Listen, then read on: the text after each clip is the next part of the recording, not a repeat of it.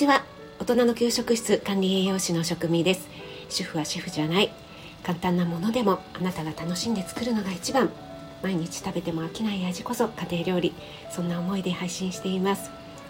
はい。今日はですねいつも朝配信なんですけども今日は夕方の配信にしてみました。たまにね夕方の配信にすることもあるんですけども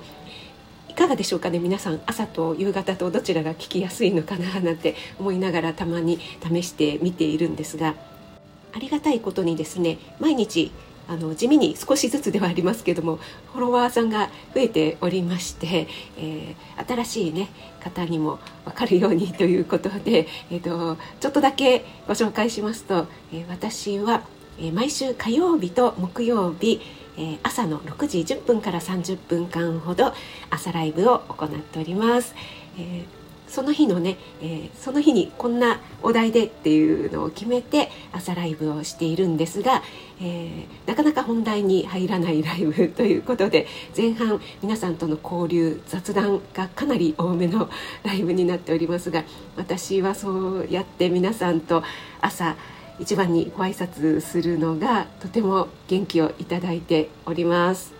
そして普段の配信はだいたい、7時半朝の7時30分ぐらいに上げてることが多いんですがたまに夕方5時30分ぐらいに配信、セットすることもありますどうぞよろしくお願いしますそしてねえっ、ー、といいねだけをこっそり押してくださる方とか、えー、リアクションはしないんだけれども実は聞いてるんですよという方もいらっしゃってとても嬉しく思っています。どうぞ今後ともよろしくお願いします。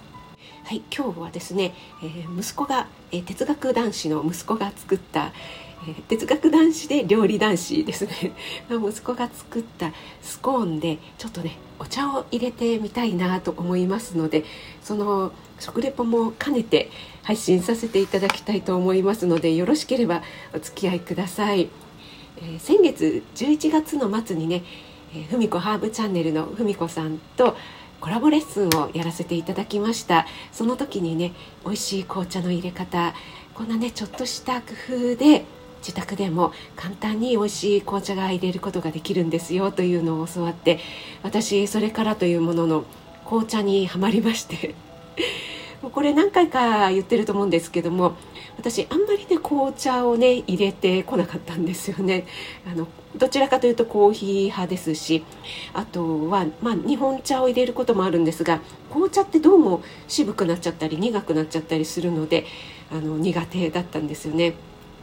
なんですがあの同級生にねすごく新宿伊勢丹で買ったんだよっていう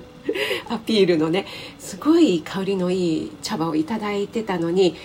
なんかねもったいない使い方をしてたなと思って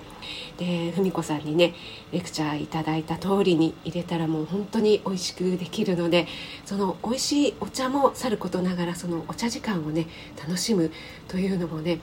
えー、今私のちょっとライフななんて言うんですライフスタイル？そんな風になっております。そしたらですねその紅茶に合う紅茶といえばやっぱりスコーンですよね。だからというわけではないと思うんですが息子がですねあのスコーンを作ってくれましてね。でこれ夫がですねもうだいぶ前何年10年以上前ですよね。なんか一時期スコーン作りにはまってなんかね毎日のようにせっせとスコーンを作ってたことがあってそれがまたね結構美味しかったのでね自分でもねハマってたんですけどもまあねあの夫あるあるというかうちの夫あるあるっていうんですかねあのハマる時はもうガーってやるんですけどもあのちょっと飽きるとプツッともうそれ以来一切やらなくなるっていうね。ねあのあれ以来全然お目見えしないんですがそしたら息子が作ってくれたあチーンってなります。今ねあの息子が作ってくれたスコーンをですね、えー、トースターで温め直しています。でこれからね美味しい紅茶を入れていきたいと思います。これねアールグレーなんですけども私やっぱりアールグレー好きなんですよね。で結構ねうちの家族みんなアールグレーが好きなのかなと思いますが今日はあの今私1人分だけね入れたいと思います。はい。これであそうそうそうそうそれでですねあの今ねちょっとお湯の準備をしたりいろいろね 準備があるんですけども。これ話しながらやるって結構難しいですね。もう私料理はいつもね話しながらやってるんですがもう本当脳内フル回転ですよね。で昨日ですねテーブルウェアフェスティバルに行ってきたんですよね。でその話はね明日の朝ライブでちょっとね詳しくしてみたいななんて思いますので、えー、今ちょっと蒸らします。蒸らすので、えー、2分半ぐらいかな。ちょっと時計を見ておきます。はい。なのでね今日さらっとだけお話ししますがそこでとっても気に入ったカップソーサーをねとっても気に入ったって変ですね。また気に入ってしまってあの一目惚れで買ってしまったカップソーサーがあるんですね。それを使って早速入れていきたいと思うんですがこれがですね本当にねあの真っ白でね非常にシンプルなんですが形がとってもね工夫が凝らされていてあのこれねちょっとインスタにあげたいと思うんですが説明するのが難しいんですけども内側にちょっと変わった何て言うんですかねあの彫り彫ってあるのが施してあって、えっと、いっぱい入れるとあの最初クローバーの形に見えるんですね。お茶を入れている状態で。でだんだん少なくなってくると今度はハート型に見えるようになるんです。で、えー、最後飲み切った後は一番下に四つ葉のクローバーとあとねこのハート型がね見えるようになっているんですよ。このなんて言うんでしょう。この透かしたガラスっていうんですかね。それがねとってもあの美しくてねちょっともう早速これで入れてみたいなと思ってね今日はそれで入れてみたいと思います。今ちょっとカチャッといっちゃいましたけども。はいそれでは蒸らし終わりましたので紅茶をね入れていきたいと思います。はい、この私だけのご褒美スイーツ時間なんですが今月はねハッピーピアノヒーリングの秋代さんとコラボレッスンさせていただく予定になっています。12月の17日日曜日ですね、えー、体に優しいクリスマスケーキを私が作りまして、えー、もちろんね、えーケーキの画像付きのねレシピも事前にお渡しいたしますそしてあきおちゃん後半はねあきおちゃんの、えー、即興のオリジナル曲の演奏を十分にご堪能いただくというそんなねあの贅沢なレッスンになってますのでねぜひぜひ、えー、クリスマス1週間前のひとときをですね1時間半程度ですので、えー、一緒にね味わっていただけたら嬉しいなと思います。あちょっと、うん、いい香りでっても綺麗に入ったのでちょっとねさっき焼き上がったスコーンと一緒にいただいてみたいと思います。はいそれではアールグレイの紅茶いただきます。うん。うん。ああ落ち着きますね。このねやっぱりお茶時間ってね本当に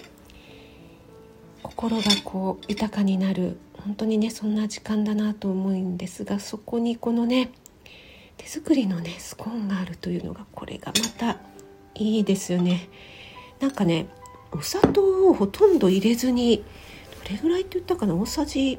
1杯入れたか入れないかぐらいって言ってたのでちょっとねあんまり甘くないということで。うん。これはね本当にね噛めば噛むほどこう甘みが出てくるっていうかうん。本当に甘くないんだけど素朴な味。でこれにはやっぱりねこのベリー系のねジャムをどうしてもつけたいなと思って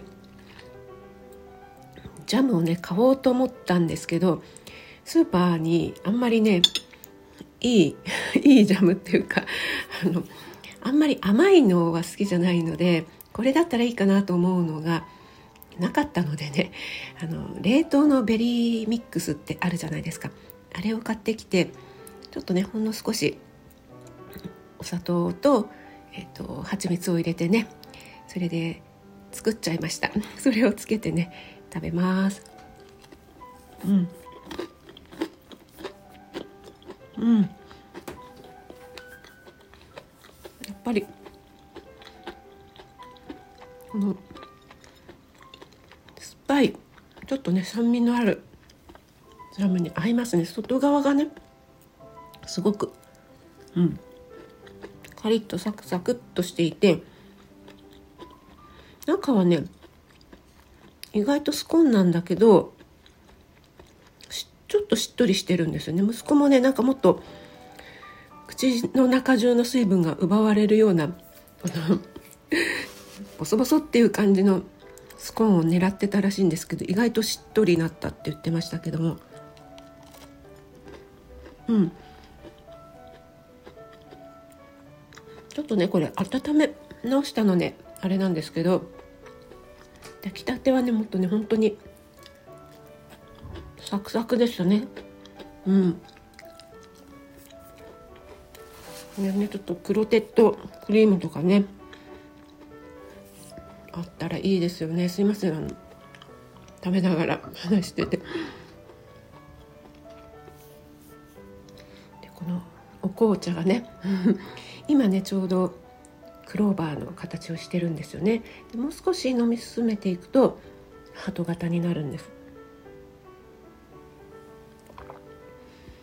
うん。美味しい。やっぱりですねこういう料理もスイーツもそうなんですけども買ってきたものっていうのもねやっぱりそれはそれでとっても美味しいんですよね。売り物ですしプロが作ったものなのでね。なのでそういうのもいいんですけどもあの家で作るっていうのもねこれもまた本当にね贅沢な甘さやね配合も自分で変えられますしねそうこれはねうん本当にいいなって思いますよね。あの今だから作れるんでしょとかね忙しいからなかなか作る時間が取れないんですっていう方も多いとは思うんですがもちろんねすごい手間がかかって作るのにね大変っていう材料もいろいろ揃えないといけないというものもあるんですけども意外と作ってみたら思っていたほど大変じゃないしこれだったら作れるかもなっていうのって結構多いんですよね。このスコーンにしても。そうなんですけども。